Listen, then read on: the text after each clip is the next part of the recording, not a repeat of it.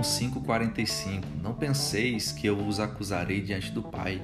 Quem vos acusa é Moisés, em quem tendes depositado a vossa esperança. Toda acusação não vem de Deus. Quem nos acusa é a lei de Moisés. A lei ela foi dada para apontar as nossas falhas. A lei é o caráter de Deus. Todas as exigências da lei apontam para quem Deus é. Você quer saber como Deus se comporta? Leia a lei de Moisés que você vai entender sobre Deus. Deus é perfeito e ele exige que também sejamos perfeitos. Quando Jesus voltar após a grande tribulação, ele vai nos julgar. Um crente salvo, ele não vai ser julgado para receber condenação, mas para receber ou não a recompensa pelas suas obras. No dia do juízo, nós que somos salvos compareceremos diante de Deus e Deus avaliará nossas obras aqui na terra para nos recompensar ou nos punir. Contudo, os ímpios, quando chegarem diante de Deus no dia do juízo, Deus os acusará através da lei de Moisés.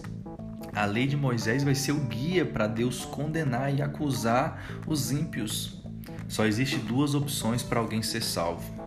A primeira é cumprir toda a lei de Moisés. A segunda forma de alguém ser salvo é ter um Salvador. Como ninguém jamais cumpriu toda a lei, a Bíblia fala sobre isso, só vai ser aceito no céu aqueles que tiverem o Salvador Jesus para o defender. Perceba que quem nos acusa não é Deus, mas a lei. Quanto mais você vive uma vida debaixo da lei, mais você vive uma vida de acusação. Quer viver uma vida em liberdade? Medite todos os dias no amor do Senhor, porque o perfeito amor de Deus por você lança fora todos os seus medos, todas as acusações da sua vida. Pecou? Saiba que Deus não quer que você viva uma vida de pecado. Deus tem uma vida plena para você. Deus quer que você vença os seus pecados. Mas mesmo assim, não aceite a acusação do diabo. Parece justo que ele fale em seu ouvido, mas não dê atenção para as acusações do diabo pois quem te acusa é a lei de Moisés. Até o diabo usa a lei de Moisés para te acusar.